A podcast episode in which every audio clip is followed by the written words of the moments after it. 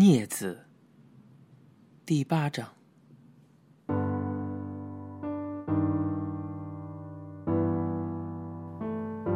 里面是黝黑的，电灯坏了，只有靠铁路那边那扇窗户送进来西门町中华商场那些商店招牌闪烁的灯光。在黝黑中，我也看到他那双眼睛，夜猫般的瞳孔在射着可切的光芒。他那肿大的身躯庞然屹立在那里，急迫的在等待着。我立在洗手盆前。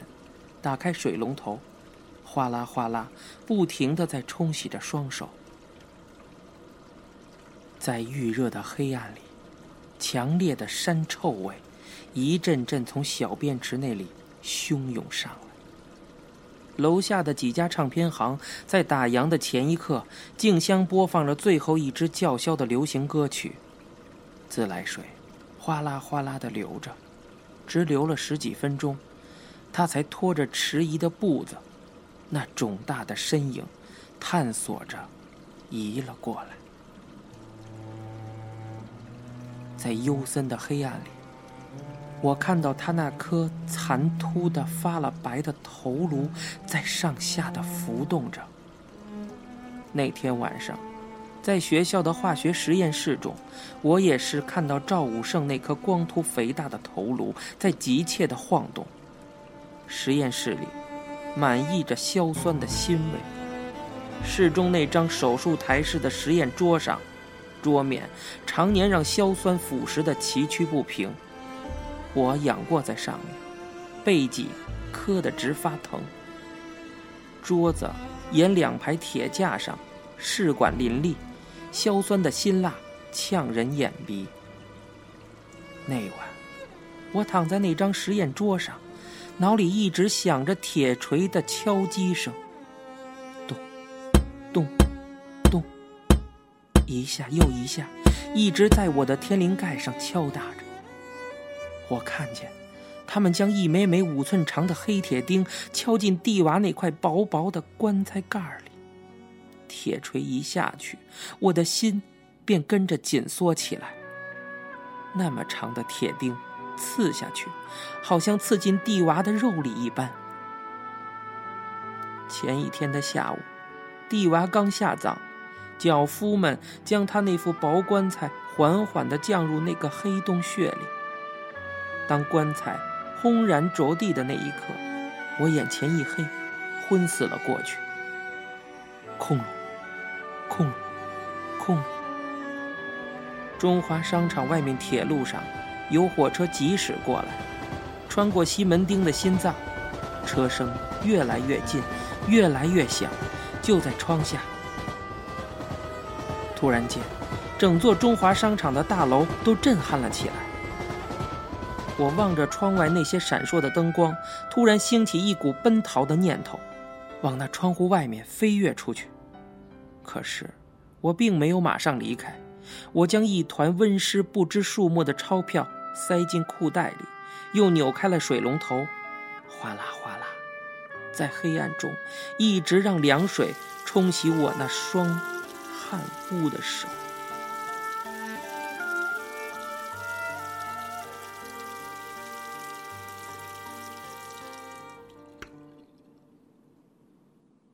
小苍蝇。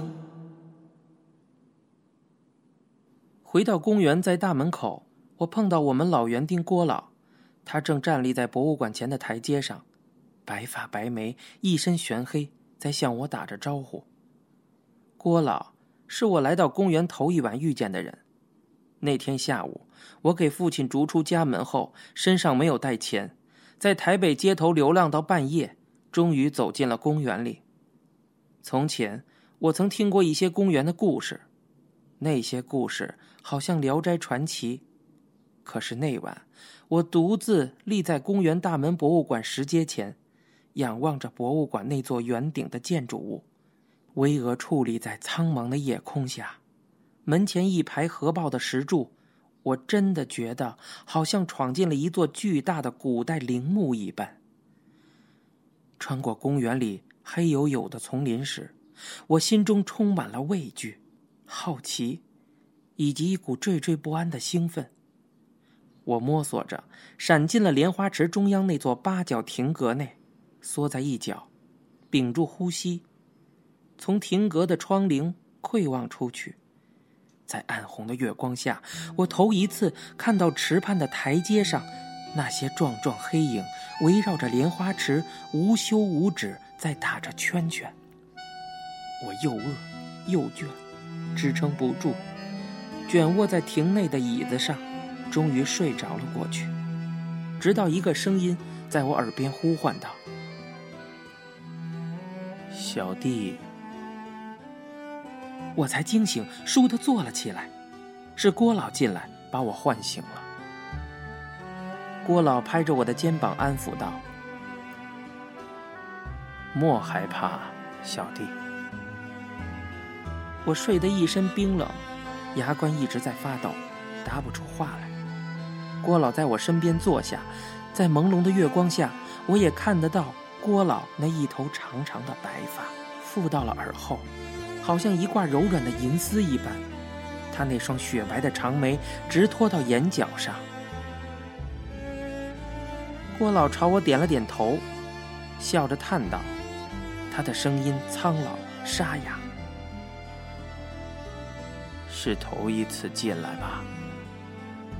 不用紧张，这里都是咱们的同路人，你们一个个迟早总会飞到这个老窝里来。”我就是这里的老园丁。这里的人，都叫我郭公公。你们来了，先要向我报道。哦，你瞧，郭老指向外面莲花池台阶上，一个全身穿着黑衣裳、高高细细的人影，正晃荡着渡过去。那个瘦鬼是小赵。人都叫他赵无常。十二年前，他头一夜到公园里来报道，也是我来迎接他的。十十二年前，我惊讶道：“哎，十二年，可不算短呀。对了，十二年前的一个夜里，就像你今晚一样，他闯进了咱们这个老窝来。”那时候，他不是这副鸦片鬼模样，扎扎实实，还是个挺体面的小伙子嘞。谁知道几年下来，剩下了几根骨头，我看他现在连一百磅都不到了。刚进来，我还替他拍过几张相片，你看了再也不相信。郭老叹息道，摇了两下头。他问我：“青春意愿，你听过吗？”“没有。”“哼，傻小子，那么有名的照相馆你都没听过？是我开的，就在长春路。从前我还是个小有名气的摄影师呢。其实我拍照单是为了兴趣。”喜欢找些有灵气、有个性的人来拍，比如公园这些娃娃。也虽然也，一个个倒性格的很，最合我的胃口。他们的相片我急了一大册呢。郭老说着，却立起身来对我说道：“小弟，这里睡不得，睡着了要着凉。来，我带你回去。”我那里还有糯米糕、绿豆稀饭，你跟我回家，我给你瞧瞧我那些杰作，让我来慢慢讲些公园里的故事给你听。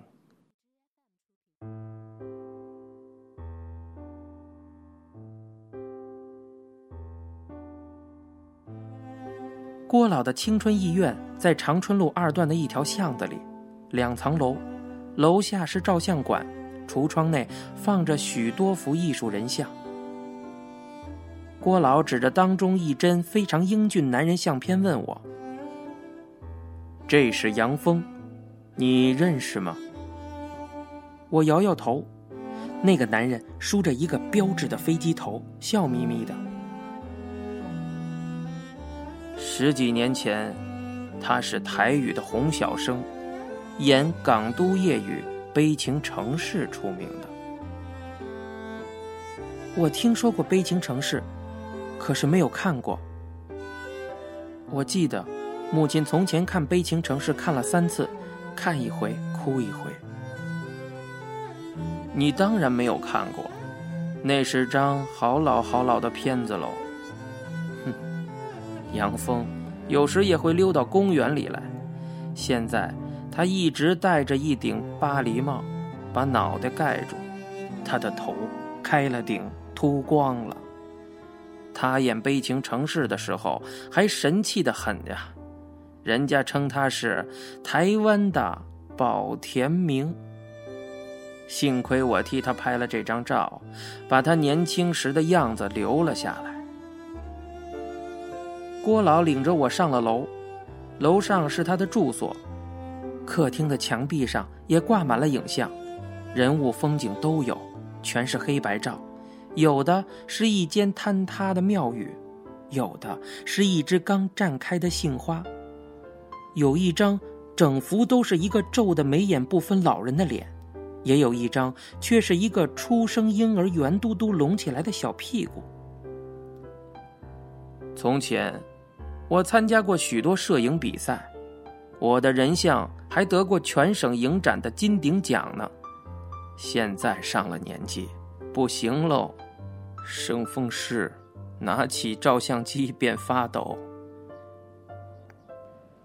郭老伸出他那双筋络虬结、干枯的手给我看，他命我坐下，走到冰箱那边取出了一碟白莹莹的糯米糕来，又舀了一碗绿豆稀饭，搁到我面前茶几上。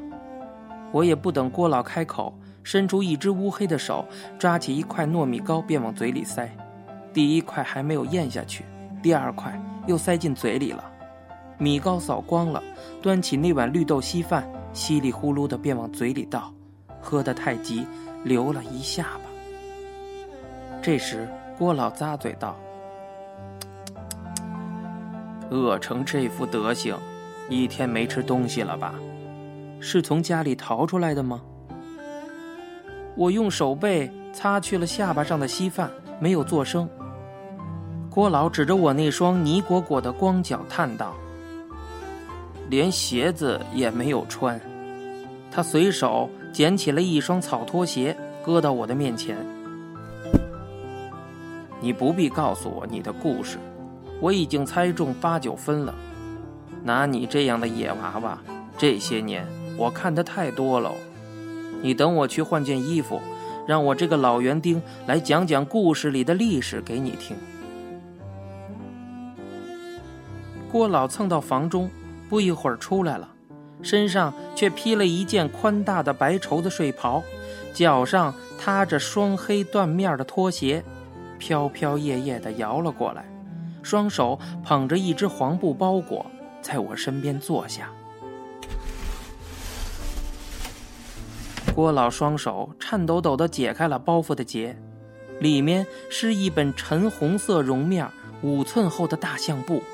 绒面上印着“青春鸟集”四个烫金大字，绒面旧的发了乌，烫金早已剥落的斑斑点点了。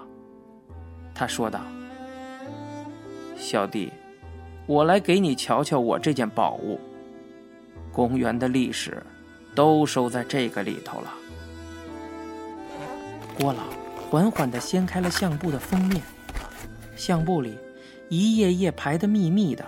都贴满了相片，大大小小，全是一些少年相，各种神情、各种姿势、各种体态都有。有的昂头挺胸，一脸十七八岁天不怕地不怕的猛浪；有的委委怯怯，一双睁得大大的眼睛里充满了过早的忧伤、惊惧。有一个是兔唇，有一个断了一只腿，有许多鼻尖上爆满了青春痘。但也有几个却长得端端正正，眉眼间透着一股灵秀聪明。每张相片下面都编了号，注明了日期和名字。呵呵，这就是我的小麻雀了。郭老用手轻轻的俯视了一下照片，脸上突然绽开了一抹怜爱的笑容。郭老脸上皱纹重叠，一笑，一脸便龟裂了一般。照片里的孩子剃着光头，打着赤膊，浑圆的脸上笑嘻嘻的两枚酒窝，门牙却掉了一颗。相片下面住着“四十三号小憨仔，民国四十五年”。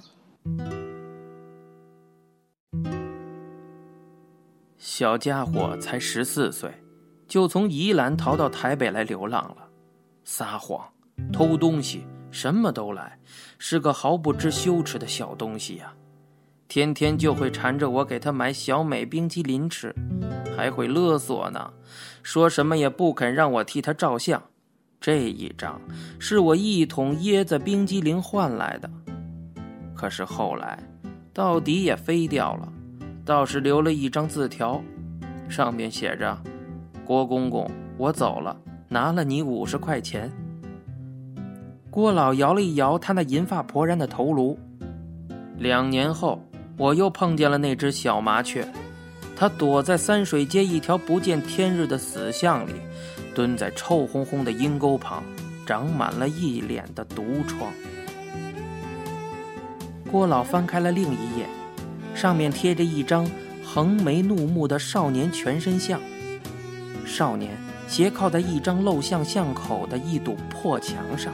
穿了一件背心汗衫，一只手叉着腰，手膀子的肌肉筷子结结溜溜的堆起，一丛硬发竖得高高的。郭老突然用手重重的戳了一下那张少年的照片，说道：“就是他，你瞧。”郭老拉开睡袍的领子。他那松肘的净皮上，齐在耳根蜿蜒着一条三寸长的疤痕。我这条老命也差点送在这个小流氓的手里。他呀，叫铁牛。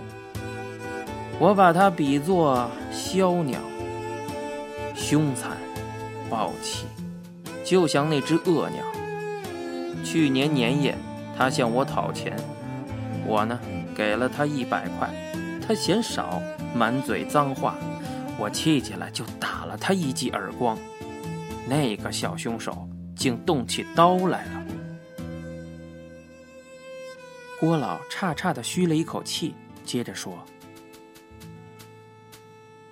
唉，若说那个小家伙天良完全泯灭了呢，也不见得。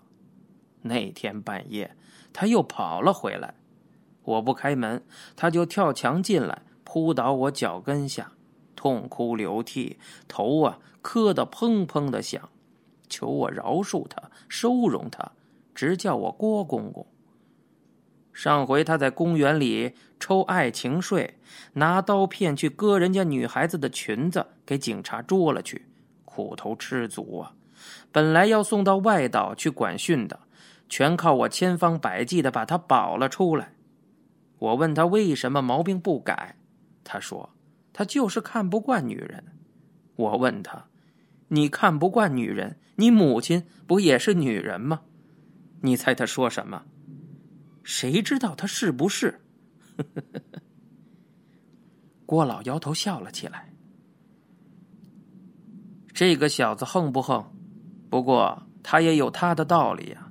他连他母亲是谁都不知道。